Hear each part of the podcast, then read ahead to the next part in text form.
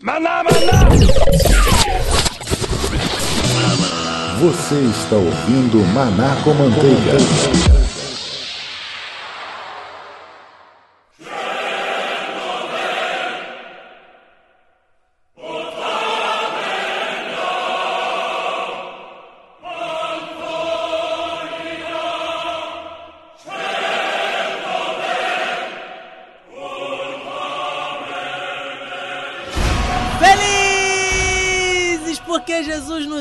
você nos ouve! Estamos começando mais um Manaco Manteiga! E hoje aqui mais uma vez nos nossos estúdios nababescos fantabulásticos, maravilhosos, daqui da Universidade do Estado do Rio de Janeiro, junto com os meus amigos, todos eles eu posso dizer que já estiveram no Manaco Manteiga, não temos mais convidados. Não temos mais convidados, temos gente da casa aqui hoje, tá? A começar aqui por ele, o meu, meu companheiro de sempre aqui no nosso conteúdo concreto aqui da UERJ. Eu estou falando aqui do Kleber Pereira. Sou quase um mito, né? Eu sou o cara, né? Você é o cara, e o Roberto é o cara, e a Dulce também é a cara. Já apresentou todo mundo. Eu não preciso falar mais nada. Aê! Isso foi só pra justificar o fato de. Sempre, É. né? Se antecipando, né? É uma maravilha isso. Isso é pra justificar o fato de não termos visita, gente. É bom estar aqui de novo, é bom estar aqui com a galera, é bom estar aqui gravando esse programa. Roberto Rodrigues. É isso aí, a questão princípio e assaz relevante passa pela revisão dos prolegômenos a despeito da imanência coeva dos paradigmas corroborados, ali já é substrato de vosso ego. Que isso, rapaz? Isso aqui era um mito! Essa abertura eu vou roubar pro Manaco Manteiga também, cara. Mitei. E por último, e jamais menos importante, como disse, já virou prata da casa, nossa querida amiga Dulce Nascimento. É porque as últimas serão os primeiros, né? Sempre. Então, né, aqui eu não sou um mito, mas eu sou uma musa. Eu, quando Ah. era pequeno, deixava o que eu mais gostava no prato por último. A linguicinha, eu gostava muito de linguicinha, azeitona, eu gostava de azeitona. Eu faço até pobre. hoje. Eu deixo por último o que eu mais gostava pra comer puro, entendeu? Ah, É, o que eu mais exatamente. gosto eu como primeiro, é o doce. Então é isso, estamos aqui com nossos amigos para falar de um assunto que a galera gosta muito, o pessoal, é, né, Cavaleiro do Zodíaco, desenhos animados, filmes, séries, está impregnado disso. Nós vamos falar de um assunto muito bacana. Nós vamos falar hoje de mitologia, mais especificamente mitologia grega, mas dando uma pincelada, claro, em, em- em tudo mais. Não desgruda daí, nós voltamos já já após recados de suma importância pra manada.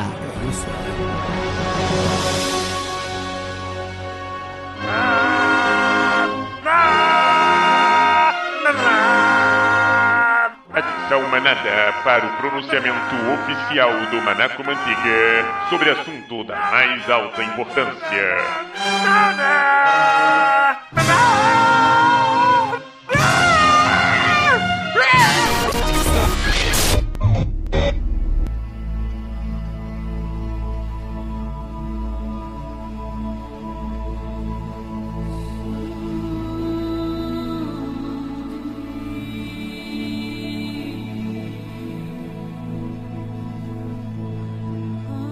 Olá, você da manada que está aí ligado no MCM. Estamos aqui com mais recados importantes para você. Os dois recados são os seguintes. Primeiro recado, como você já sabe, nós estamos passando por mudanças.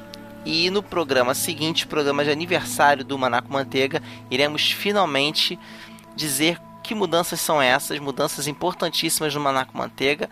Então, não perca. E o segundo recado, você já sabe, todo episódio tem sorteio de livro. E esse sorteio acontece entre a- os ouvintes que compartilharem o episódio durante a quinzena, ou seja, até o próximo episódio do Manaco Manteiga, que compartilhar esse episódio com a hashtag Eu Quero Ler. O livro que será sorteado dessa vez é o livro Lobos de Locke, da autora Kier Armstrong e M.A. Marr. É um livro da editora Rocco, na pegada também de fantasia, só que esse livro ele tá muito contextualizado com o tema que estamos fazendo hoje, sobre mitologia, só que mitologia nórdica. Se você curte mitologia nórdica, mitologia em geral, é, dá uma conferida lá no site da Rocco, dá uma olhada na sinopse do livro, na, na- no resumo, um breve resumo, lê lá um trecho lá que eles dispo- disponibilizaram do livro. E bota lá o seu nomezinho, compartilha esse episódio aqui, coloca hashtag eu quero ler e você estará concorrendo a esse livro. Pessoas já estão ganhando os livros, já sorteamos já dois livros, na verdade três, que o último episódio sorteamos dois livros. Colocaremos o link na postagem desse episódio, na postagem do Facebook da promoção onde terá mais é, informações a respeito, mas só que o regulamento é muito fácil. É compartilhou o episódio, não a promoção, e coloca lá a hashtag Eu Quero Ler. Só isso. Mas é importante que você faça seu cadastro no Sorteio-me, no sorteio.me da promoção, para que a gente faça o sorteio de maneira eletrônica lá no aplicativo do Sorteio-me. Ok? Então não perca essa oportunidade de ganhar aí um livro na faixa, graças à editora Rocco e à editora Eduerge, somente aqui no Maná com Manteiga. Então é isso. Esses são os avisos. Você sabe onde nos encontrar. Nós estamos lá no manacomanteiga.com é, e também no manacomanteiga.com.br. Estamos no facebook.com.br manacomanteiga, no twitter arroba manacomanteiga. E é isso aí procure a gente, fale com a gente. A manada é, está aí para trocar ideia. Comente aqui abaixo da postagem, classifique a gente no iTunes. Fique com Deus e continue aí com a gente no episódio MCM 53 Mitologia ou Umbigo da Realidade.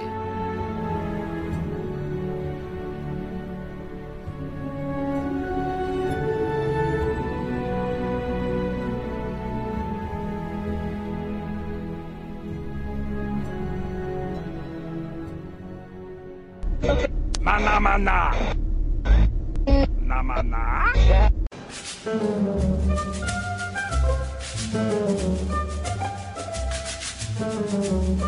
Aha. Maná, maná. Maná,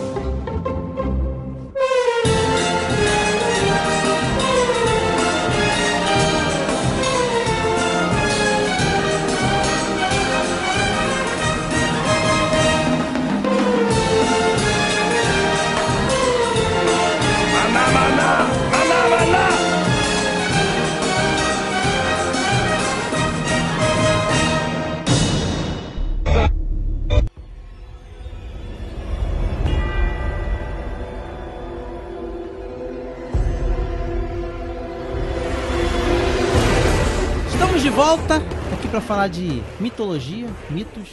Mitologia grega é um assunto que eu sou fascinado, mas sou muito orelha. Sou muito, muito ignorante nisso. Graças a Deus que hoje serei arrancado do lamaçal da ignorância, né?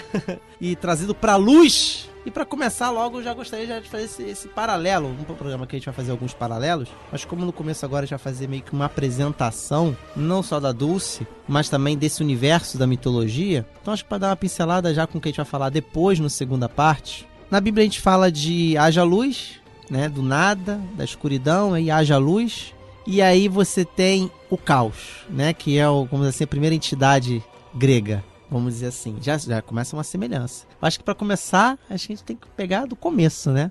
Teogonia, a gente sabe que é extensa, Dulce, gigante. Mas o que, que a gente já poderia já colocar de que a maioria das pessoas pensam e na verdade não é, a respeito de Zeus, a respeito de Gaia? Dulce, para quem não ouviu ainda, que feio você que tá nos ouvindo, não ouviu ainda. Pra quem não ouviu ainda o programa que nós fizemos sobre grego e latim, se apresenta aí pra gente, fala aí é, pro pessoal, dá carteirada pra esse povo que tá nos ouvindo, que baita especialista você é. Por favor, Dulce. Ok, boa tarde a todos. Meu nome é Dulce Nascimento, sou professora há algum tempo da UERJ e sou doutora em letras clássicas. É, minha especialidade é língua e literatura grega e eu posso dizer que não como especialista, mas como qualquer um, eu estou trilhando aí esse caminho dos mitos para desvendar um pouquinho do que nós somos, entender o que somos, onde estamos e para onde vamos. E o que cremos, né? Que tem muito a ver também com mito. Sim. E vamos lá, gente. Então vamos.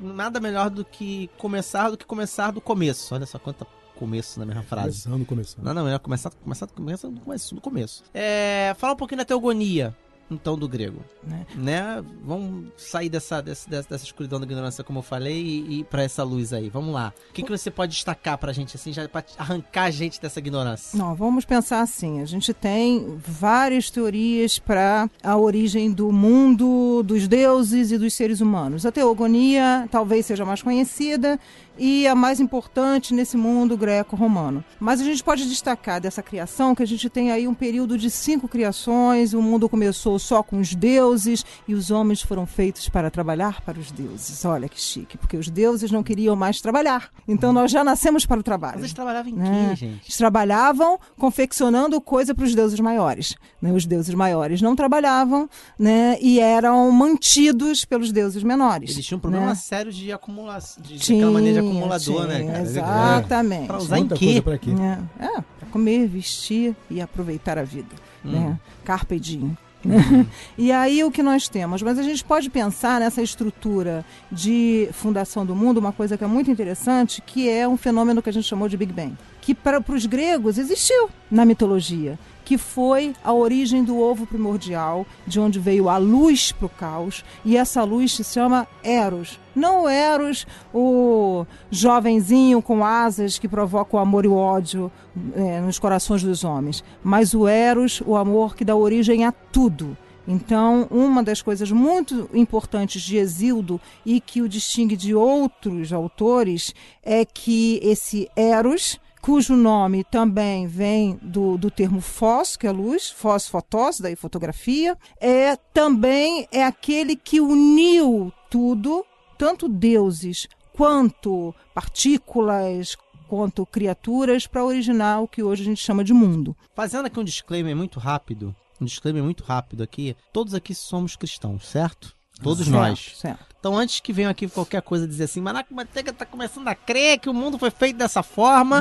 Vai fazer a gente uma não propaganda precisa. do Big é, Bang. É, é, tava propagando do Big Bang, e não só do Big Bang, de- tentando fazer um paralelo com Eros, fazendo propaganda, é, pa- pa- paralelo com a mitologia grega. Estamos aqui fazendo uma conversa de pessoas inteligentes, sabendo que a nossa manada é uma manada inteligente, a gente está Obrigado por me discutindo incluir nesse negócio. e sabendo É, eu que. gostei, né? E- é, exatamente. E nós estamos aqui falando em tese e discutindo sobre mitologia. Então se deleite nessa literatura falada, pelo menos um pouquinho dela do que a gente está falando aqui agora. Kleber, você ia falar alguma coisa? Eu senti você dando um remeleixo assim. Não, era justamente isso, né? Porque é, a gente tem que deixar claro para nós mesmos, né, que a gente está aqui tentando soltar as nossas ideias no sentido de entender. Né? E a compreensão passa principalmente, Márcio, eu acredito, pelo conhecimento. Né? E a gente aqui vai tentar discorrer um pouquinho sobre esse conhecimento. E é interessante como você vê que as culturas perpassam, né, através tanto da do que é real para elas, do que aconteceu de fato, de como elas veem a história delas mesmas e transforma isso em mito, muitas vezes. É, não parece, porque não parece, né, Roberto? Não parece, mas é um tema polêmico. Parece que a gente vai falar de, de Cavaleiro do Zodíaco. Não parece, é um tema... sabe por que é um tema polêmico? Porque muita gente usa esses argumentos mitológicos para dizer aí, ó, toda religião tem um dilúvio.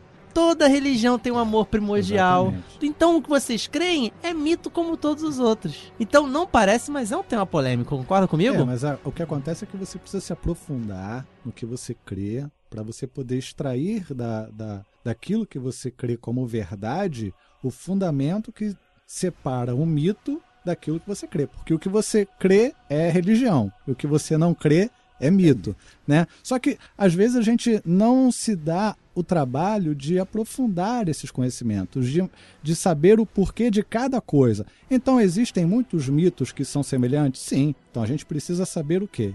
É, em que, que eles são semelhantes, em que, que eles são diferentes, por que, que eles são semelhantes, em que, que eles são diferentes, para a gente também encontrar, até na nossa própria crença, aquilo que é, é, eventualmente não é literalmente ou não é exatamente do jeito que é falado por aí. Né? Exatamente. Porque tem muita coisa que está escrito na Bíblia e é falado de outra forma. Um dia, agora mesmo, essa semana, eh, teve uma coisa no Facebook, eu não vou falar o que, que é, porque não interessa o que, que é, e veio alguém combatendo uma posição A ou B, trazendo um texto bíblico que eu vi, gente, esse texto não tem nada a ver com o fato que foi apresentado. Né? Mas a pessoa pega aquele texto e interpreta de uma maneira. Então, quando a gente vai se aprofundando nessas origens aí da, da mitologia, a gente consegue fazer uma, uma interpretação mais acertada das coisas também. é isso aí, né? É, então, pra você que tá nos ouvindo, não fique constrangido ou preocupado se você tiver algum tipo de crise de fé.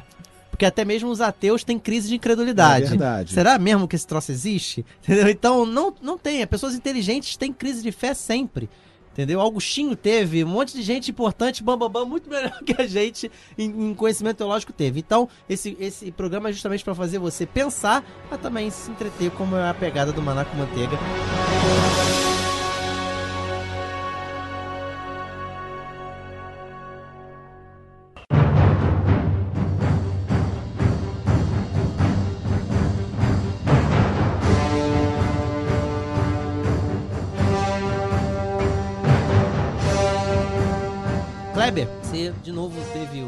Levantou a mão, É, né? aí. Acertou, É. acendeu a luz vermelha, é a coisa mais mágica. Acendeu a luz vermelha, né? Tremelique que não dá zero. É.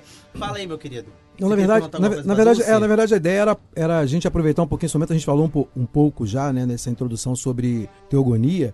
E é muito in- interessante a gente pensar, por exemplo, que eu acho que eu vejo né, que os, os mitos eles são criados com um propósito, não é isso? E a- acho que a questão que a gente poderia começar a abordar, para poder a gente dar uma, um- um- uma entrada, para poder discorrer melhor sobre mitos, é por que, que os homens geram mito? Então vamos lá. Vamos pensar assim. Inicialmente, na Grécia, mito é sinônimo de verdade. E eu só vou começar a questionar isso na Grécia com a filosofia, no século V. Afinal de contas, é, Platão é, expulsa, vamos dizer assim, aqueles que trabalham com os mitos da sua politeia, da sua república. Mas o que, que a gente tem com os mitos e por que, que os mitos permanecem até hoje diferentes, por exemplo, das fábulas que viraram coisas de criança porque trabalham muito com os animais e os mitos não, porque trabalham com os seres humanos.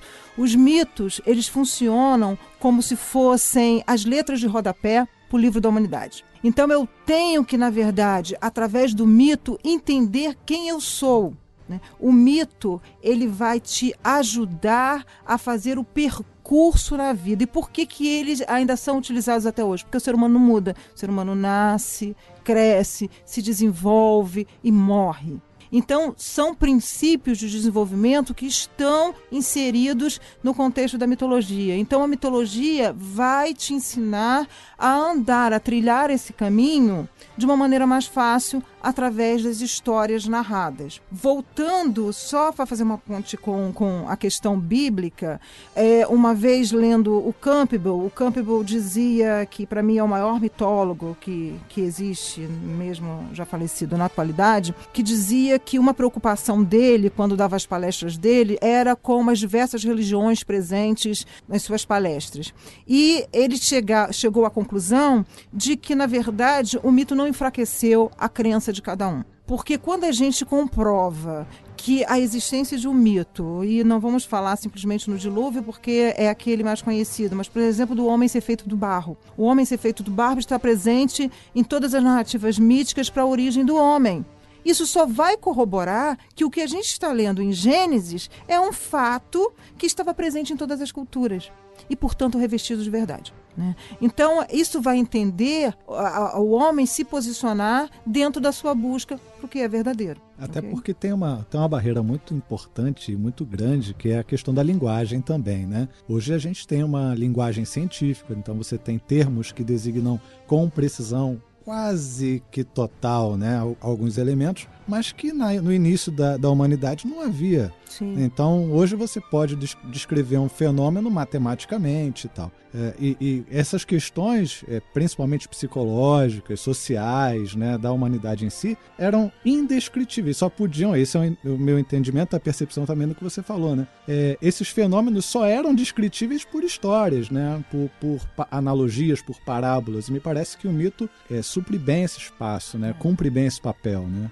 Pois é, e até funciona como alegoria. Então, vou brincar com vocês. né? Então, por que, que, por exemplo, a gente considera as mulheres mais bonitas e mais sexys do mundo as loiras? Por conta de Afrodite, que ela é loira. Mas por conta de Afrodite, que foi pega né, na cama com Ares, é, também são consideradas burras, porque são loiras. Né? Por que, que a gente considera as morenas mais inteligentes? Porque Atena era inteligente. Né? Então a gente tem. É, ah, e por que, que o, que quem faz muita é, ginástica, o marombeiro, o fortinho, né, é considerado desprovido de muito né, de muita inteligência, né? Porque na hora que Prometeu dotou os homens com vidrinho da inteligência, a inteligência se espalhou pelo corpo, então não ficou no cérebro. Então, quer dizer, a gente tem explicações para rótulos que a gente usa ainda hoje através da mitologia. De onde que veio tudo isso? Por que, que eu ainda continuo reproduzindo determinadas coisas que estão, na verdade, inseridas em nossa cultura e que a gente não sabe de onde veio? Interessante, né? Perfeito. É. Eu acho que para esse primeiro bloco é bacana, talvez, dar uma, uma, uma pegadinha só rapidinho nesses três personagens, né? Que foi, foram citados aí. Afrodite, qual foi a outra? Atena. Atena e. Atena.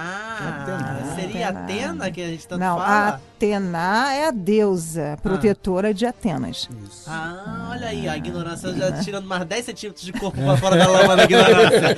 Olha aí, Puxa, olha aí. eu vou ter que tirar Então quilômetros do é, meu corpo. Olha Ah, aí. só só para você ter uma ideia, né, é, Atena foi eleita a deusa de Atenas Uhum. e por isso recebeu o nome e num concurso que existe é, para escolher o Miss deus protetor. É, não, o protetor da cidade, o protetor da cidade. E ela ganhou porque nós tínhamos um número maior de mulheres né, que votaram em mulheres. Isso Olha diz alguma Então já coisa. tinha um é. feminismo aí desde Sim, aquela época, E né? a partir desse momento, o voto da mulher foi tirado. Também, É, também, é né? bem também, prudente, é, decisão prudente, eu também claro. Ou óbvio. então, ou então foi criada essa história pra se tirar o voto das mulheres e ter um embasamento É verdade. porquê tirar, tirou por causa disso. Mas aí agora levantou uma outra questão, mas vamos falar disso quando a gente falar de Atena. Uhum. Então a gente falou aí de Afrodite, Atena e Prometeu. Sim. Rapidinho, quem foi cada um deles? Tenta, vamos ver se a gente consegue desencavar mais alguma coisa interessante Vamos desses três lá. personagens que são, pelo menos os dois que eu conhecia, eu acho interessantíssimos. É, Afrodite é aquela. Lembrando da- da- que quando se fala de cultura grega e de mitologia, é, a gente tem que ir com muito cuidado porque esse programa é um programa familiar. Então vai ter Sim, algumas sim, bizarrices. é. É. Vamos cortar as bizarrices. É, né? de Cortar é nasceu, uma por coisa de exemplo. Afrodite. É. né? Ah, vamos pensar na, na Vênus saindo do mar, na concha, né? Sim. Afrodite, ela é a deusa do amor, ela é a deusa da paixão, ela foi escolhida, e a gente lembra da maçã, né, na- no, no filme Troia, escolhida entre as três deusas, Hera, Atena e Afrodite, a deusa mais bonita do Olimpo, porque ela prometeu a Paris o amor da mulher mais bonita do mundo, que no caso era Helena, e ocasionou toda a guerra de Troia, por conta dessa escolha. Então, e ela é a protetora também dos casamentos. Porque quando se fala de união entre os corpos, se fala de casamento. Então ela também é cultuada por isso, assim como Hera, que é a deusa da família, a esposa de Zeus. A Atena é aquela que nasceu da cabeça de Zeus por conta de um mito de Prometeu que dizia é, que eh, Zeus ia ser destronado por um filho que ele teria com Metis, que é a deusa da inteligência. Então Metis já estava grávida de Zeus e Zeus engole Metis, porque uma deusa você não pode matar, e ela, como estava grávida, o feto foi para a cabeça, porque filho da inteligência só pode se alojar na cabeça, é simbólico, e Zeus então bate em sua cabeça e nasce a Atena já toda armada, um ser é, andrógeno, porque e por isso né, não pode ter aquele absurdo de Percy Jackson de que Atena teve filhos. né? Atena é a deusa virgem por excelência. Né? Ela então é a deusa da inteligência, das artes, do, do- da sensatez. Então, peraí, peraí, que Não. deu um, deu um bolo aqui na minha cabeça. Que não é fácil, não é difícil de acontecer. É. É. Eu Atena. já sei que você a- nunca viu novela mexicana, por isso que você não entende. É, não. Atena e Atenas. Agora, eu achava que Atenas é que tinha saído da cabeça. Aí Não, depois você Atenas falou, não, é a Atenas cidade. é a cidade. É a cidade. Atenas é a É cidade. Então é é. questão de pronúncia É mesmo. pronúncia. A quem chamava de Atenas, na verdade, sempre É foi Atena. Atena. Foi Atena. Isso. Ah, entendi. Eu Isso tava aí. pensando que era, eu pensando que era um Inception de deusa. Deus não. da deusa. Não, Deus da não, deusa. não, não, não. Ah, e a tá. Atena não teve filho. Ah, perfeito, perfeito. Mais É. 10 centímetros pra fora É. da lama agora. Eu tô, eu tô desconfiado que você tá sendo banhado por aquele líquidozinho que ela falou, do vidrinho. Mas não tá dando efeito no Tá corpo. subindo na cabeça. Cuidado. Já falar dele, do Cuidado pra não Prometeu. escorrer o líquido. Do Prometeu agora, do Prometeu. A gente bem vê, mas não tem músculo, tá subindo o líquido todo pra cabeça. É. Era o que eu ia falar, não tá fazendo efeito no corpo. Né? Onde é que tá fazendo efeito esse líquido? Então vamos lá, Prometeu. Prometeu é Um deus O- apaixonado pela humanidade. Exatamente. completamente apaixonado pela humanidade, a ponto de Roubar dar a sua fogo. vida por ela. Fogo. Olha, olha as conexões Conexões. desse salvador, com muitas aspas, aí da humanidade. É, ele rouba o fogo e com isso ele traz o conhecimento e evita que ah, Zeus destrua mais uma vez a humanidade com sua raiva. né? Vamos pensar que a caixinha de Pandora já tinha rolado aí e a humanidade, todas as pragas já estavam espalhadas, a humanidade ficou doente, enfim. Só sobrou esperança na caixinha. né? E Prometeu é aquele que rouba e tem um outro mito que funciona pra gente, que a gente pode corroborar hoje através da ciência, que é a questão do fígado. Prometeu ficou preso né, numa rocha e tinha como castigo, ele não podia ser morto, porque era uma divindade, o seu fígado consumido, devorado por uma Ah, ave, exatamente, e à noite o seu fígado era restaurado. Né? Então nós temos aí o fígado como um órgão que é, Se regenera. se regenera, exatamente. Então Prometeu é aquele que vai sempre estar ao lado da humanidade, seja confeccionando a própria humanidade, distribuindo os dons para essa humanidade, ou aquele que trouxe o conhecimento para Foi ele essa que humanidade. entregou a mulher, né? Foi ele que deu a mulher de presente ao homem, não foi isso? Ele trouxe, na verdade, para o seu irmão Epimeteu. Né? E tem até um, um outro um desvio do mito, vamos dizer assim, porque o- e tem isso também, gente. O mito não é único. O mito ele varia de região para É que região. fofoca. né? É, mais ou menos. Passando Né? e A gente pega a versão que nos interessa. É Exatamente. por aí. Né? Então, quem teria aberto essa caixinha não foi Pandora, mas foi Epimeteu. Olha Né? aí, revista contigo. Olha só a fofoca. Quem abriu a caixinha? Era mito. Olha aí, machistas dizendo que foi a mulher, mulher que fazia besteira sempre. Mas é, é, mas também tem um quê de um paralelo aí. São duas é, vertentes filosóficas que falam, né? A mulher que abriu a caixa trouxe a maldade, como também Eva pro- trouxe a maçã e coisa e tal. E essa questão da esperança que sobrou. Tinha um Sim. monte de coisa ruim dentro da caixa, que muitos dizem que não é caixa, é ânfora. Isso. É, dentro da caixa e o que sobra é a esperança. Que papo é esse? Então a esperança é uma coisa ruim? Como assim? na- né? na Então são verdade, duas a discussões bem é a ricas, última que né? morre. É, é a última que morre, exatamente. A última que sai. Exatamente. né? Então a esperança estava lá no fundo da caixa. É o que nos mantém vivos. Né? Essa é a moral da história.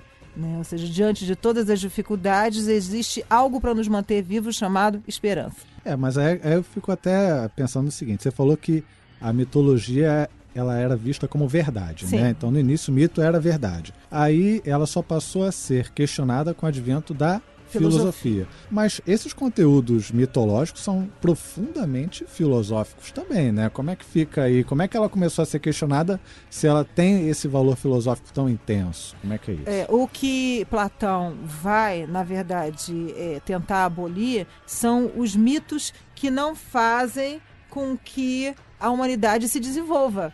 né? Então, se eu quero uma sociedade melhor, né, com conceitos melhores, para que, que eu vou ficar dizendo que Zeus teve vários amantes? né? Para que, que eu vou ficar dizendo que ele traiu a, a esposa o tempo inteiro? Então você elimina essa parte da mitologia, como por exemplo o caráter indevido dos heróis, para trazer só as histórias que vão fazer com que a humanidade de fato se desenvolva né? e não a que vá é, criar desculpas, vamos dizer assim, para a humanidade. Por isso é que, é, nesse sentido, a filosofia, e aí vamos pensar na filosofia platônica, né, ela quer tirar da sua politeia esses mitos que não são proveitosos. Se não vale a pena, não conta. Então quer dizer que ele era meio adepto da jornada do herói, né? Sim. É, ele era.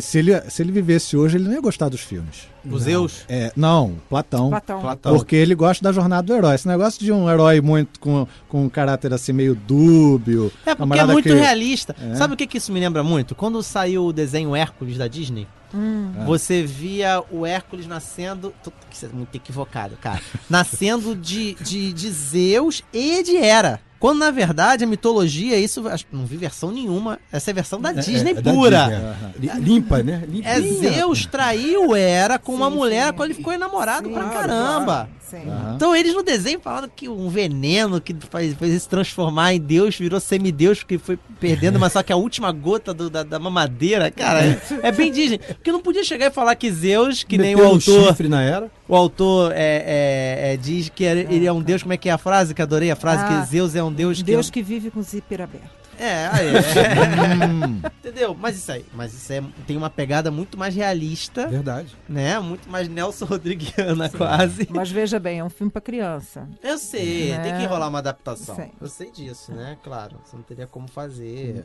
Traiu, ó, desculpa aí, viu, crianças? Eu traí. aí- É como, como, as como tá musas. acontecendo hoje na maioria das releituras dos filmes. Você tá, é, é, há uma tentativa muito grande de você humanizar é, é, o- as divindades. Então as divindades já morrem. ah, você tem um processo de tentativa de aproximação com a realidade dos dias atuais. Só não dá para acreditar que o Olimpo fica nos Estados Unidos, tá? É realmente difícil. Né? É o morrinho dos Estados Unidos. né? Não, não, Empire State. É, no Empire State também.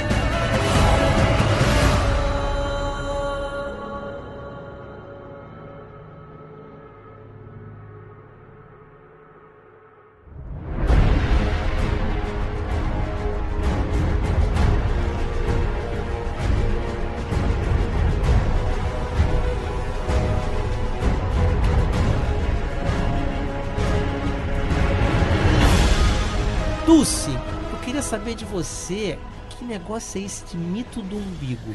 Ah, você. Para que, que serve teu umbigo? Já se perguntou isso? Você viu, me serviu. O meu Você não pra tem? acumular É uma sujeira. cicatriz. É uma Isso gera- cicatriz. Gera aquela pergunta, né? Adão tinha umbigo? É. Né? É, é, o, o que acontece? Aí vamos de novo para mitologia e, e vamos de novo para filosofia. Aí a gente entra no É. que o Roberto falou de caminharem juntos. A gente tem um texto de Platão chamado Banquete, onde se discute sobre o amor. E a, num determinado momento, a gente tem um, um escritor chamado Aristófanes, que é um comediógrafo e que vai trazer, relembrar é, a origem do homem. E ele retrata, aí, aí pensando em Exíodo, um outro momento em que os homens eram completos. O que, que significa um homem completo? Ele tinha quatro braços, quatro pernas, duas cabeças, né? Ou seja, ele tinha a sua cara metade. E o homem não Metade buscava né, mais nada em termos afetivos porque ele já vinha completo. Zeus, para enfraquecer, enfraquecer os homens, o que, que ele faz? Ele pede que Apolo separe os homens. Então ele separa com um corte através das costas e vira a cabeça para onde seria as costas e costura este homem e deixa uma cicatriz Olha né, aí. pra, chamada umbigo, para que esse homem, ao olhar para sua cicatriz, lembre que ele pertence a alguém. né? Então, o umbigo é um lembrete de que ele romântico, né? Pertence a alguém. Às vezes é só a mamãe, né? Pertence só a mamãe. E é falando. muito interessante isso, que mais uma vez a gente pensando na ciência, se vocês observarem a mulher grávida, a mulher quando está perto de dar à luz, ela fica com risco né, na sua verdade, barriga É verdade. mostrando exatamente, segundo o mito, que aquele lugar dali foi cortado. É como se fosse uma cicatriz que desaparece depois que ela dá à luz, né, para lembrar isso. E esse mito, ele acaba sendo corroborado, vamos levar isso para a Bíblia? Sim, né, vamos. De que nós somos carne da mesma carne. Né? legal. E que o casamento, o casamento de fato, ele só vai existir, ou seja, se você não quer se divorciar, você tem que encontrar alguém que seja carne da sua carne. Né? Que identifique, ou seja, que tenha um trilhar junto, que tenha objetivos juntos. E aí é muito importante que Platão ainda vai dizer, e aí eu vou corroborar um outro mito que existe na atualidade, que os opostos se atraem. Platão vai dizer que os opostos se atraem, mas não permanecem juntos, porque só ficam juntos aqueles que são iguais. Olha aí, então você que tá nos ouvindo que tem um umbigo Caramba! feio, É. quando falarem pra você, você tem um umbigo feio, cara, porque não foi costurado direito, você pode falar, e você que não foi virado do avesso do certo? Quando for escrever a cartinha de amor pra alguém, não desenhe o coração, desenhe um Desenhe umbigo. um Umbigo, umbigo. Eu sou Você, seu. você é meu umbigo. Que coisa linda. Eu vou chegar hoje em casa, vou falar pra minha mulher: Oi, meu umbigo, vem cá. Excelente, excelente. Então vamos pensar assim: é, Ah, para os gregos, o amor é Red Bull. o amor te dá asas. Ah. Ah, nesse sentido, pegando uma pegadinha aí de uma propaganda, corta isso. A gente pode tentar o merchan, né? Pega o Não, telefone. o liga amor, ele vai te dar asas. Ah. E tem um, um texto de Platão chamado Fedro, que para mim é assim, todo casal antes de, de casar ou até de começar o namoro deveria ler, porque ele vai dizer que todos nós somos seres alados. E temos asas presas dentro do nosso corpo. E essas asas, elas só se desenvolvem com amor. Olha Né? E se você encontra alguém que não é, é o seu verdadeiro amor, ou que não te ama de verdade, essas asas, elas ficam dentro de você lutando para sair, mas elas não têm força para sair, para se desenvolver, porque na verdade elas não têm o essencial que é o amor. E elas vão provocar em você uma série de doenças e dores. É por isso que a gente usa a expressão mal amado. Né? Um mal amado é uma pessoa doente porque não tem o verdadeiro amor.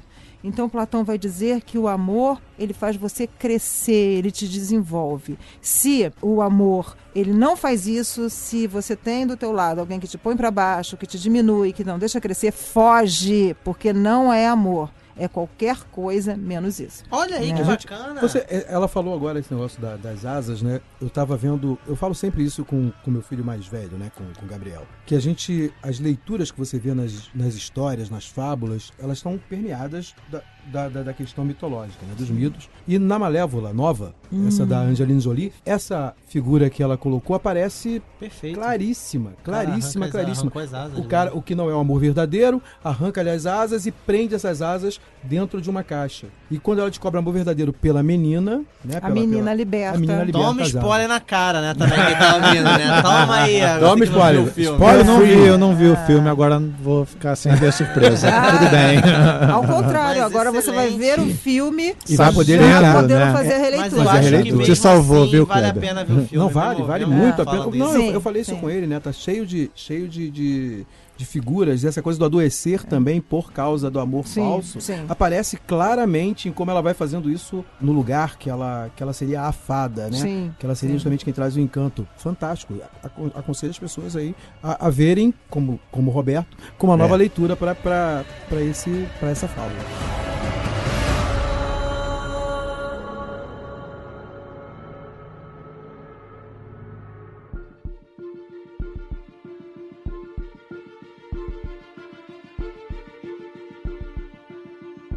Então é isso aí. Vou abrir a caixa de Pandora. Ai, meu Deus. Vou abrir a caixa de Pandora, não haveria necessidade de todos aqueles disclaimers se não tivesse, né? Se não fosse esse momento agora que eu vou E pode falar. nem ser de Pandora essa caixa. A gente Pode já ter também nem ser. A gente já falou aqui que quem, quem, quem, quem gosta de ser confrontado, quem não gosta de ser confrontado não vai se sentir confortável, mas quem gosta de pensar e ser confrontado vai se sentir exercitado agora no intelecto. O negócio é o seguinte: as pessoas costumam usar a mitologia pra falar assim, tá vendo? Olha aí, ó.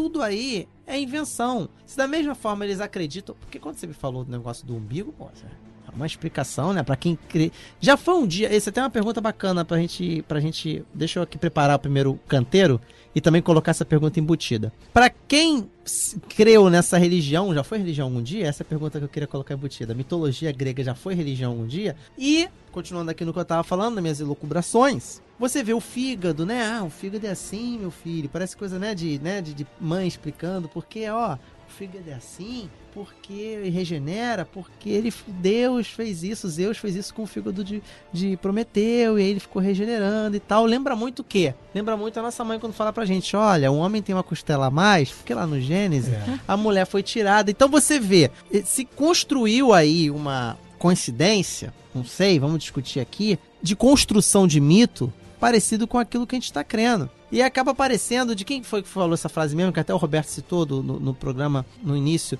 o que eu creio é religião, o que, você- o que eu não creio é mito. Kenneth Davis.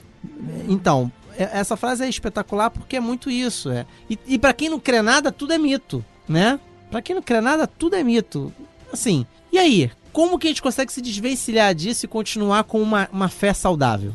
Mito não tem nada a ver com fé. Mito, na verdade, vamos, vamos pensar na antiguidade, depois a gente traz para os dias de hoje. Sim. O mito na antiguidade, ele era é, a linha pontilhada que vai te ajudar a compreender coisas que você deduz.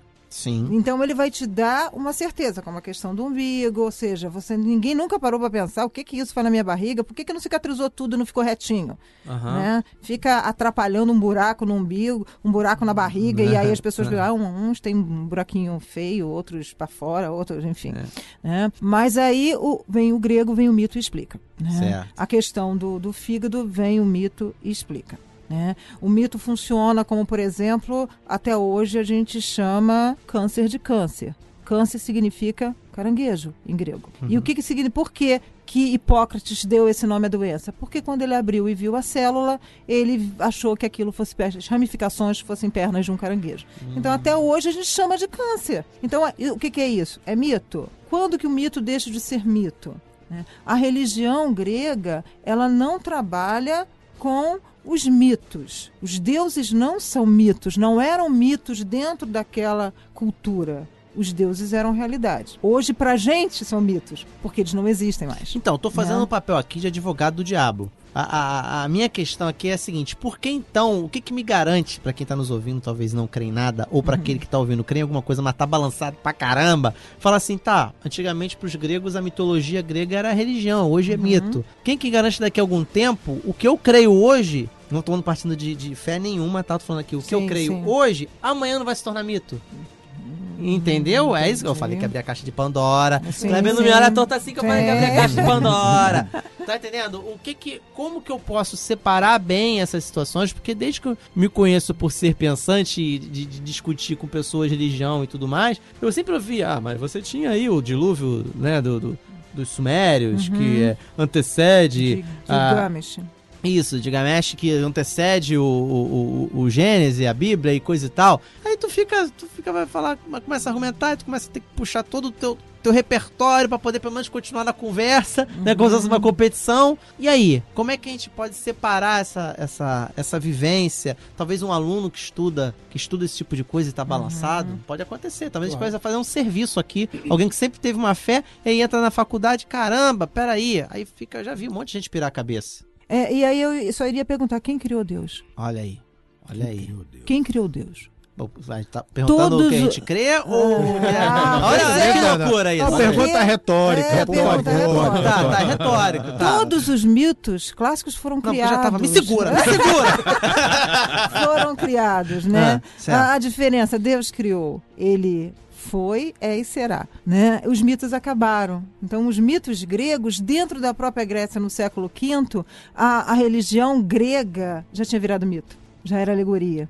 né? Então, foi necessário tentar brecar esse término de, da, da religião. Então, vamos dar uma cicuta lá para o Sócrates para ver se eh, a gente estimula os jovens a continuarem acreditando nos deuses. Aí vem.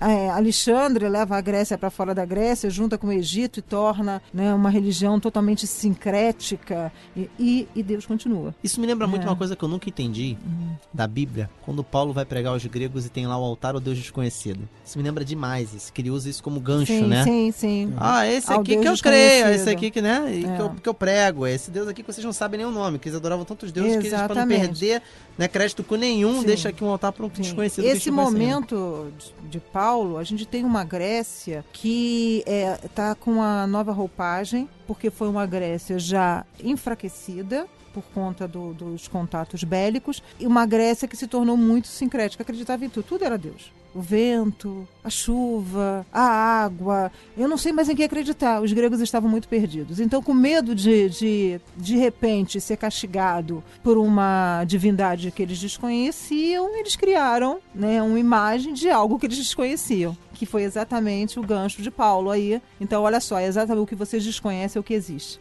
É o verdadeiro. Então, vamos começar do que vocês conhecem para o verdadeiro. É o interessante dessa, dessa figura que a gente falou agora, trazendo Paulo para a história, né, e trazendo essa, essa visão de uma Grécia que, que de alguma maneira estava desconstruída, é o quanto também revela sobre o que a gente tem das certezas, né? A gente tem as certezas hoje, uma série delas, mas no final tem sempre alguma coisa que fica no lugar do desconhecido, né? No lugar do eu não consigo explicar, eu não consigo dar conta, e a gente sempre pergunta para alguém. Isso, isso aparece muito na, na, dentro da mitologia grega, dentro do que os mitos explicam, porque sempre tem alguma coisa que fica encoberta e que, que ninguém sabe. A gente falou, brincou aqui no início, né? De caixa de Pandora. Sim, são os né? mistérios. Que, né? que, que, é, que é comum, né? O homem, ao homem não é, não é, é vedado saber tudo. É, Sim. mas eu acho isso um argumento mais pós-moderno. Só vai sabia? entender quando vê face a face. Eu acho, Isso. eu acho isso mais pós-moderno. Eu acho que na antiguidade é, tentava se explicar tudo. Tentava Então, mas- mas se explicar. isso, Hoje a gente consegue lidar é- muito melhor com. com... Eu, eu lido muito melhor, na verdade, com as coisas que ainda estão encobertas do que com as coisas que já são explicadas. Sabia Não, eu acho, eu acho que hoje nós estamos num mundo muito mais relativista, né? Entendeu? A gente, a gente hoje é mais relativista e por isso a gente, a gente se incomoda menos com o não saber, porque a gente distribui mais explicações. Entendeu? A gente relativiza mais. Não é tão importante mais saber completamente. Ah, mas no, isso no, no no- íntimo no- do homem incomoda. Se- sempre. No Mas vai incomodar, porque vai incomodar sempre, é isso que eu tô incomoda, falando, né? incomoda, incomoda. É, eu vou aproveitar o, o que vocês estão falando para plagiar o Campbell. Quando Uhum. ele fala sobre isso, ele diz que nós vivemos um período de grandes conhecimentos, mas esses conhecimentos eles estão muito mais voltados para uma prática de como nós vamos atuar no mundo. Então, eu estou preocupado com a formação profissional, eu estou preocupada com ganhar dinheiro, eu estou preocupada em aquisição de bens, mas eu não estou me preocupando com o desenvolvimento do homem enquanto ser humano. E esse homem interior, vamos dizer assim, ele tem perguntas e dúvidas que não são mais solucionadas nos momentos devidos. Que momentos são esses? Os momentos de educação, de estruturação. Então, a criança, ela aprende através de, de histórias, o adolescente já tem um nível de histórias diferente, e o adulto, quando você chega na fase adulta, você já está com uma série de lacunas preenchidas. Ou seja, para o Campbell, nós estamos queimando fases. E por conta disso, nós chegamos a uma maturidade doentia, porque ela não tem resposta para uma série de coisas e somatiza tudo. E por isso o mundo estaria do jeito que está. É, mas aí a gente também tem a questão do, dos deuses que a, a humanidade vai elegendo, né? Então, há pouco tempo, a ciência foi eleita como o, o novo deus, né? Então, a comunidade científica achava que todas as respostas viriam né, do estudo científico, da pesquisa científica e tal. Mas acabou se descobrindo que as teorias são refutadas sempre, né? Ou seja, ela pode durar muito tempo, mas vai chegar um momento em que ela vai ser refutada, Uhum. né? E, e a ciência é construída basicamente disso, né? De refutação de teorias. Sim. Então, quando a gente pega, é, e aí falando de religião, falando de Bíblia mesmo, né? Porque o mito, não, é, eu não posso pegar e refutar um mito, né? Porque ele não é de ciência, né? O mito é uma história, Uhum. e aí eu não sei nem como é que. Eu acredito que ele se transmitia oralmente, né? Passava. sim, sim, oralmente. né, Era a tradição oral que, que transmitia esse mito. E, e hoje, na religião, a gente tem um texto escrito. E encontrar falhas num texto escrito é muito fácil. Falou o advogado. Não é? Mas, mas é é, verdade. é. Você encontra, você encontra falhas num texto que foi escrito em, em 1988, a Constituição da República. Você vai ver, não, mas isso aqui ela quis dizer isso, ali ela não quis dizer isso. Houve uma imprecisão terminológica. Aí você tem que ajustar o que está escrito num lugar com o que está escrito em outro para aquilo poder harmonizar. Tá? E se falando de Bíblia, que foi escrita há milhares de anos, essa imprecisão fica ainda mais gritante. Tá? Então, quando você pega a ciência, que é feita basicamente de autorrefutação, né? A ciência ela se contradiz o tempo inteiro. Se contradiz não, não no sentido ruim, né? Mas ela tenta é, dizer que ela errou o tempo inteiro para assim afirmar a sua certeza. Ela pega o texto bíblico e fala: olha, isso aqui tá cheio de erro, isso aqui é tudo mito e tal. Só que quando a gente trabalha com a tradição oral, né, a gente tem uma forma mais tranquila de equalizar esses problemas, né? Então, quando vem uma, uma, uma refutação, você trabalha aquilo ali dentro da, de uma ideia, de um conceito, de um valor. Então, o que me parece é que é, por trás da religião e por trás do mito não está apenas a história, não estão apenas os personagens, né? Estão sim os valores que eles representam, né? Ah, as, ah, os ensinamentos que eles transmitem muito mais relevantes do que ah, o texto em si eh, e as contradições que aquele texto pode apresentar. Então, por isso é que eu vejo que na religião, quando a gente olha para a Bíblia e fala, ah, mas isso daí é um, é um mito de não sei quem, esse é um mito de não sei o que lá, ele simplesmente está trazendo o mesmo conteúdo é, valorativo, o mesmo conteúdo conceitual né, que também está por trás. Vamos da- lá, da sem fé. rodeios. Você tá querendo dizer que É. vo- pra você não é dificuldade nenhuma se caso disserem pra que você descobrir que na verdade a árvore da vida foi um mito. Pra você, então, você não tem dificuldade nenhuma de aceitar isso de boa. Não, não tem Você sendo, sendo cristão. Eu não tenho dificuldade porque se você é, for estudar a evolução da- do planeta, você não vai ter uma árvore que um dia dê um fruto e que uma pessoa. Isso é, isso é a minha interpretação bíblica, tá? É, isso é, na- no meu entendimento, uma história contada pela tradição oral judaica a respeito da criação do homem. Entretanto, essa Uma metáfora. uma metáfora. Entretanto, essa desobediência, né, de não comer de um fruto, de não querer ser igual a Deus, essa sim existiu, mas conceitualmente, valorativamente, Sim. é isso que eu penso. Vê, se- vê se é isso aqui, que é o que se aproxima do que, eu, do que eu creio também. Eu creio que houve um fruto mesmo que não fosse um fruto. Sim. Aham. Alguma coisa substituiu aquele fruto. Um- Alguma coisa substituiu aquela árvore. um pêssego. Não, às vezes nem poderia. Às vezes uma nem maçã. po- Às vezes nem poderia. Não, maçã não, podia ser uma maçã. Olha só, olha só, olha só. Não é tão infantil assim. Às vezes poderia nem ter sido um fruto. Ah. Às vezes uma ordem.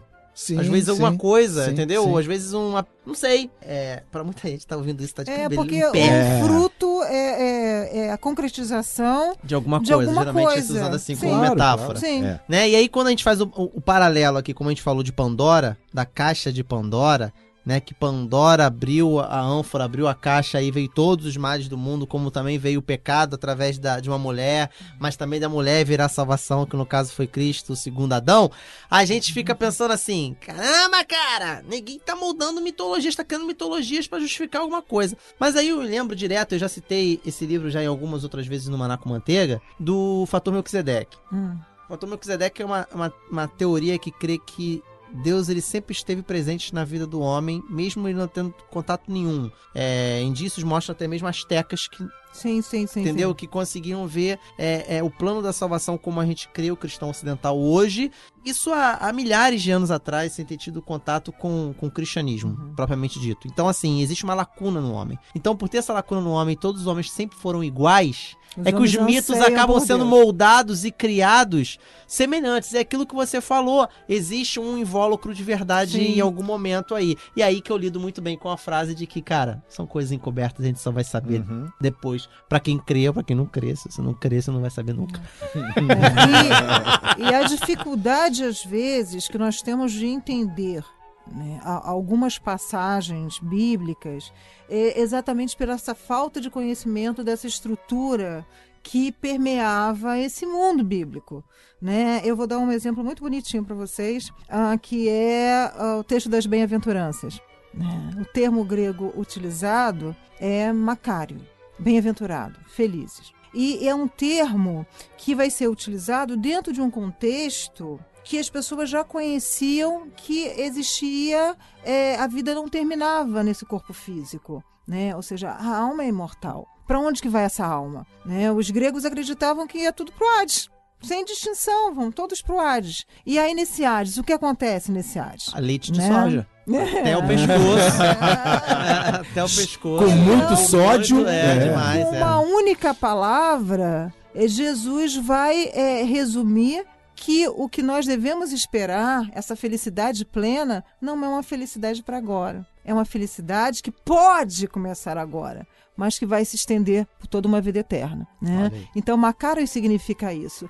Hoje é muito complicado, de repente, para as pessoas entenderem esse significado de eh, bem-aventurados. Mas para o grego, para o que estava ouvindo, para o ouvinte da época, grego, não grego, né, é, não era, porque eles entendiam exatamente o significado da palavra, porque estava revestida de um caráter mitológico, de um caráter verdadeiro, nesse conceito de mito como verdade. Bacana. Mito como verdade.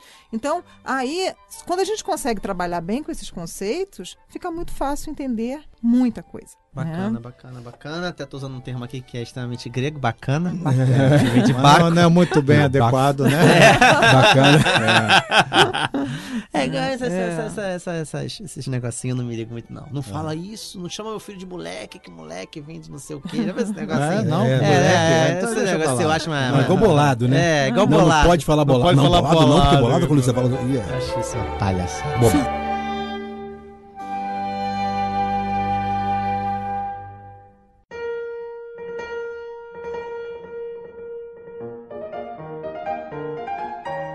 Mas vamos lá, a gente não tá falando de palhaçada, a gente não tá falando de, né, desse etimologismo, ba- etimologia barata, dessa etimologia barata. Nós estamos aqui com Dulce Nascimento, você que pegou agora, parece rádio, parece que sintonizou agora. você que tá ouvindo o podcast do amigo do Eu lado. andado- É, é verdade, é verdade. Mas eu gostaria aqui de fazer mais uma, algumas perguntas. Cara, esse programa por mim teria um dia de duração. Quatro horas, né, de É, duração. é, É o tempo que for, cara. É podcast. É verdade, é verdade. É, nós aqui pontuamos de início, né, a respeito do amor primordial. Né, o amor que liga tudo, o amor que, né, isso tudo.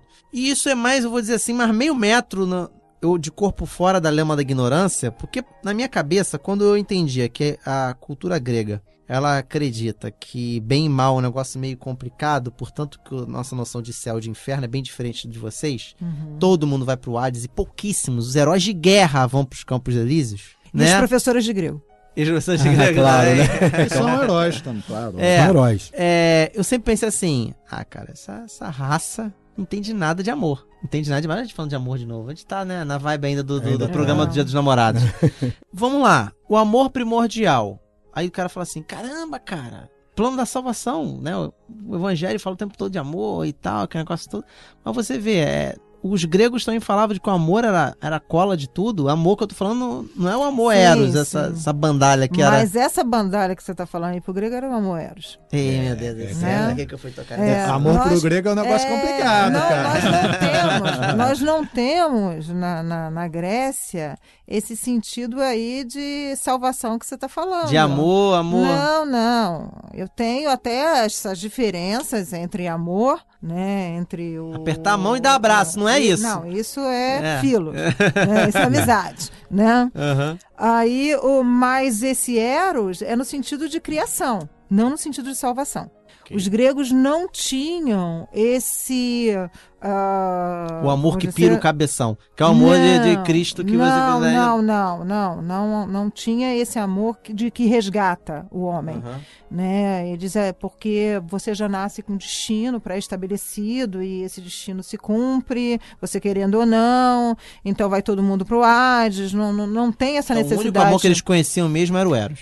Não, eu tenho. Conheceu não? Como divindade, sim. Os outros são Expressões, nomes, né? exatamente, São são, rótulos para sensações, sentimentos, enfim. Mas o que mais, Né? se pro- mais se aproxima, então, é Prometeu. Sim. Que também não era amor, Não, né? não era um- amor. Não era amor. Poderia ser chamado de quê? Prometeu seria um, um protetor, vamos dizer assim. Mas do- ele foi dos homens. movido porque, é tipo... Ah, Não, mas- Ele era o boy magia dos caras. não.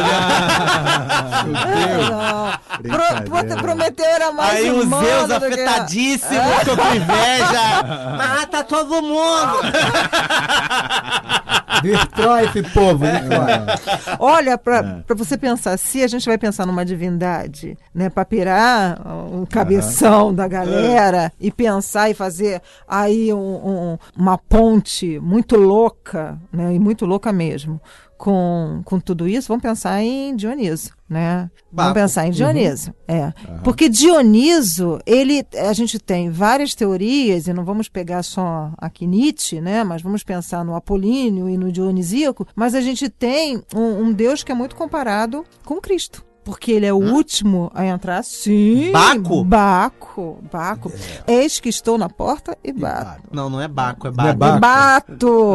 Ah, e aí eu só vou entrar se você deixar. Ah, Dioniso era uma divindade que ele só entrava no corpo da pessoa que o Mas convidasse aí pra Drácula entrar. também. Ah, Drácula, mas- se você mas- permitir, mas- ele entra. entende? Mas novamente é a mesma, entende? é a mesma É, lógica. você a lógica é a É, mesma. a, a questão, Isso se repete na. Sim, de, de, de participação. Dioniso tem vários nascimentos. Dioniso, então, ressuscita, né? Então, eu estou fazendo aqui ah, o, o, Não, o peraí, os pontos advogado de do semelhança? diabo. Ah, o advogado do Baco. Advogado. Olha só, você fez. é. Qual os pontos de tangência aí? É, Você é, tem A porta e um- bato. Um Deus que entra Ressuscita. na cidade sentado em cima de um animal. O Baco faz isso também? Só Ah, que ele entra num leopardo, ele não entra em cima da jumentinha. Né? Ah. um Deus Ele é mais que extravagante. é, Transformar Ele- água em vinho? Ah, quem é o vinho? Quem foi que criou o vinho? Foi Baco. Ah, você entendeu? Então, quando você pega uma leitura louca, louca, Nossa, né? isso aí. né? Mas a gente tem trocentas teorias que vão tentar comparar Jesus com Dioniso, A gente, né? A gente falou, né, no... no- Isso é só pra pirar, tá, gente? A gente falou num dos Ainda bem nossos que já programas. piraram, já criaram a religião. Porque se eu ficar sabendo amanhã que criaram uma religião porque eu vi uma com manteiga disso, eu não durmo. Ah. Não, e ainda por cima, quando você entra no templo, né, Ah. porque igreja somos nós, Aham. né, Ah, no, no conceito bíblico, igreja somos nós. Né? Nós temos templos. Aham. Olha aí, É, Roberto. ah, É, é, eu também é. discordo disso, mas tudo bem. Não, Ah, mas isso é o que a palavra grega diz. Não, mas, palavra- mas, mas aí é que tá. Mas os Grega templos diz. gregos, sim, que eram Até construções. Hoje, até hoje, é, os gregos, que são católicos ortodoxos, eles vão para o templo. Nosso corpo é o templo. Aí Esse você é o está entrando numa outra metáfora. Templo como, como corpo é metáfora. É metáfora. Nós somos Mas parte é o- do é, mas corpo é a de metá- Cristo. Mas é a metáfora bíblica, né? Sim, que sim, Deus não como- habita em templos feitos por mãos, né? Pois é, então por isso que não pode valorizar o templo. Né? O templo que a gente chama de igreja. É. Eu vou para a Que é igreja. prédio. É o Que é o prédio. prédio, É um exatamente, prédio. Então, se tiver um prédio a Dioniso, né, o pessoal já entra recebendo a cachaçinha. É, faz sentido. Vai entrar no clima. né? Não, que eu te- não, não, era era para falar dessa coisa que a gente que a gente vê, acho que as pessoas às vezes ficam assustadas, porque quando a pessoa começa a ouvir, e o, e o Márcio colocou isso bem quando ele falou da Caixa de Pandora, né, as pessoas estouram o cabeção, é, a gente tem um programa que a gente fala sobre o tempo, né? E sobre a, a leitura do tempo, o que o tempo é, como é que o tempo se coloca. E a gente fala nesse programa que a, a nossa forma linear de ver o tempo, ela não é a forma que hoje a ciência quântica, por exemplo, reconhece o tempo. Então, algumas figuras, quando a gente fala assim, ah, mas se, se o burrinho de Jesus veio depois de Dionísio entrar no leopardo, então peraí, então um copiou do outro. E na verdade, o saber eterno, né, a gente falou muito disso, ele debruça sobre uma linha de tempo que tem uma diferença absurda do que a gente tem como linear. Isso é um papo Né? muito louco. Isso, é. Muito A gente- louco. Não, mas já tá, já tá gravado já esse bateu, papo. não, tá é, gravado. A gente gravado. Link no post. lá, bota lá. Link Esse no já post. Tá, é, link no post, porque esse já está gravado. Então, para as pessoas não se assustarem, né, que o fato de parecer temporalmente que um está antes do outro, não necessariamente é assim. E você pode ver isso no outro programa nosso aí sobre o tempo. Aproveitando o que o Cleve falou, a gente vai lembrando de determinadas coisas e é exatamente isso. Se hoje a gente tem internet e que nos conecta muito rápido ao mundo, a gente é, não tem ideia de como essas culturas elas eram próximas e como uma influenciava na outra.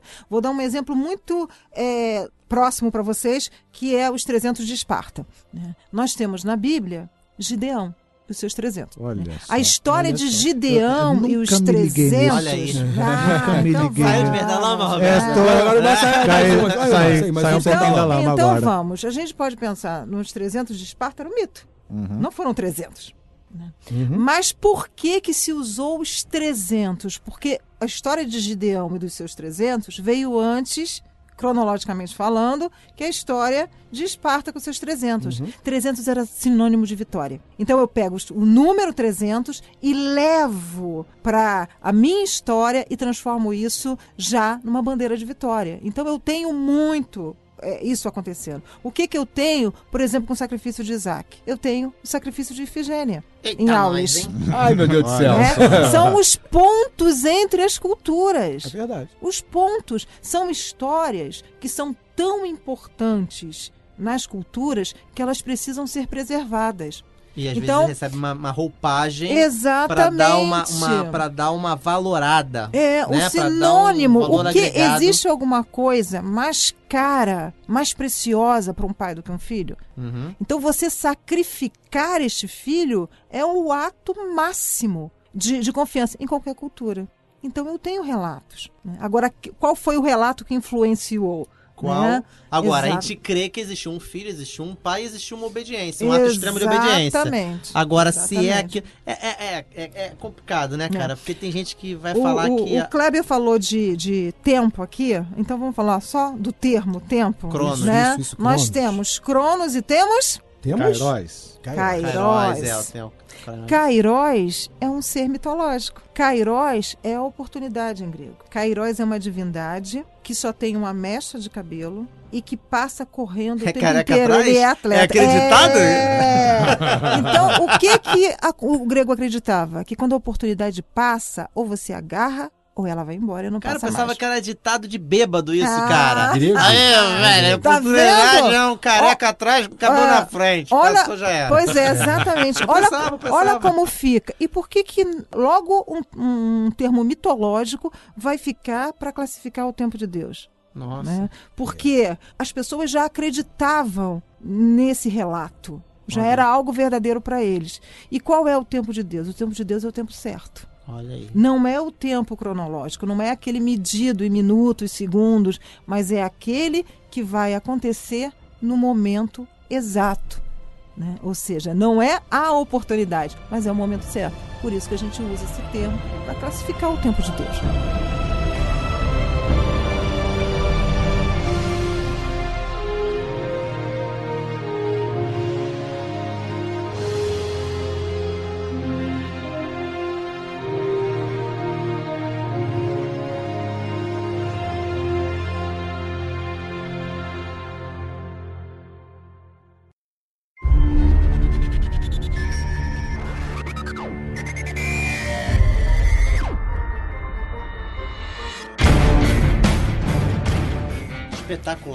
Demais, né? Eu acho que a gente, a gente tem mais. Espreme esse tempo aí, Não, cara. a gente... Espreme esse tempo aí, depois ficar mais um pouco. Espreme esse tempo aí, cara. Mas, assim, poxa, apenas tem que começar a caminhar para um final, mas a gente tem que realmente terminar. Mas eu espero, assim, que outros tempos se repitam. Outras vezes se façam. Aqui careca Dulce. passe novamente. E o né? careca E passa a gente consiga novamente. pegá-lo, né? É, exatamente. Porque a Dulce, a Dulce, a gente pode dizer que é uma prata da casa aqui do conteúdo concreto. Graças a Deus. É uma prata da casa do Manaco É Manteiga. verdade. É, ela É isso também. Fez joinha, deu like. Joinha.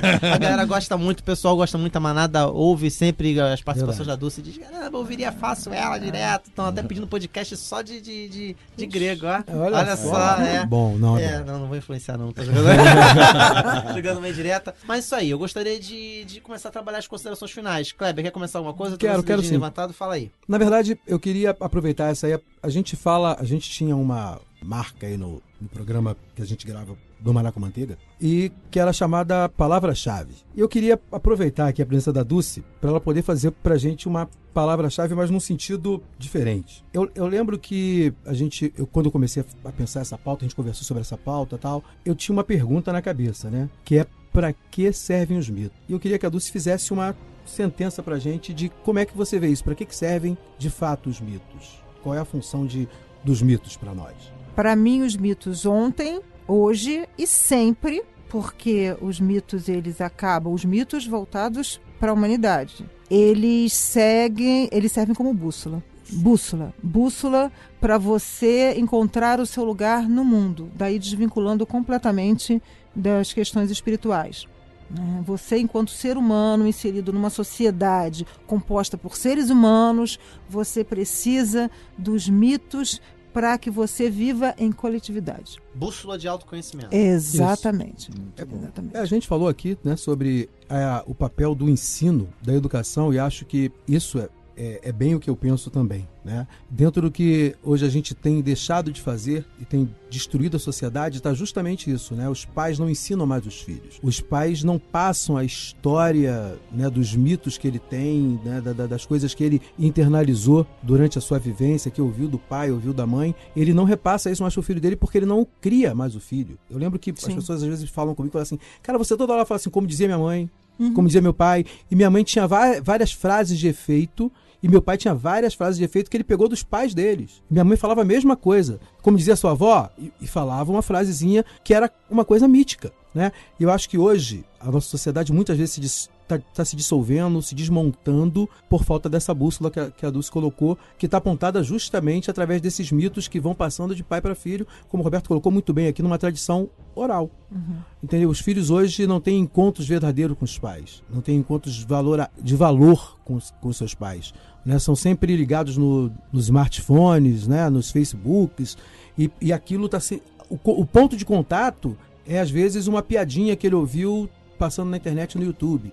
Né? E aí eles falam um pouco sobre aquilo, ninguém explica muito nada, só ri, ri, ri, ri, ri, e as reuniões são vazias de conteúdo mitológico, mítico. É numa etc. busca perene por se encontrar, né, Kleber? Verdade. Eles estão buscando o tempo inteiro se encaixar de alguma maneira num grupo que não é mais da família. Porque a família está desprovida desse momento aí a que você se referiu. Robertão, se despede aí da galera que está nos ouvindo. Olha, eu achei fantástico o papo, maravilhoso. E, como eu falei no início, a gente precisa realmente aprofundar esse conhecimento também da mitologia, porque a gente vive um momento de muita intolerância, né? A gente vê gente aí é, agredindo uns aos outros, né? agredindo até dentro da própria. é, é, dentro do próprio cristianismo, né? A gente vê linhas divergindo de outras correntes teológicas e, e quando isso sai então para outras religiões o, o desrespeito e o desamor ainda salta aos olhos com a violência mais gritante ainda, né? Então, são religiões como se qualquer segmento. Pois é, verdade. eu, ontem eu tava falando com a minha esposa assim, não existe nada que agrida mais do que uma ideia,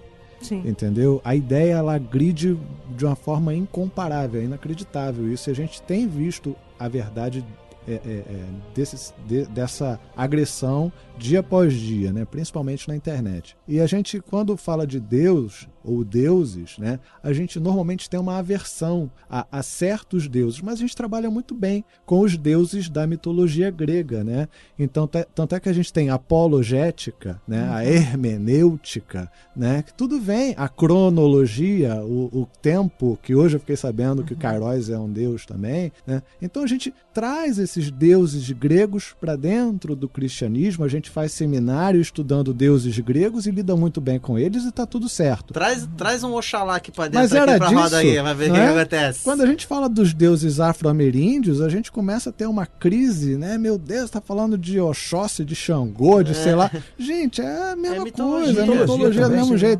Só que E pra eles, nós, o que cremos é a mitologia. E exatamente. Então, é, eu vejo que quando, quando a gente está firmado na verdade, a gente não tem medo de conhecer o, o alheio, né? não tem medo de conhecer o desconhecido. Não tem medo do grego, não tem medo do, do, é, do latino, não tem me- medo do africano, porque a gente pode conhecer tudo, reter aquilo, jogar fora aquilo que não é bom e reter aquilo que é bom, que é os eu- eu entendo que é aquilo que a Bíblia nos ensina, né? Então hoje foi maravilhoso, amei a conversa e espero que a gente possa repetir esse conteúdo outras vezes. Kleber, Cara, é, é, para mim é justamente isso como o Roberto falou, né? Eu acho que a gente fez um papo aqui elucidativo, como a gente falou no início do programa. A gente tá aqui para tentar fazer as pessoas pensarem um pouco mais, refletir um pouco mais. É o papel, nosso papel como pessoas, como seres humanos, como pensadores e como, como gente que está aí para trazer mídia para quem possa refletir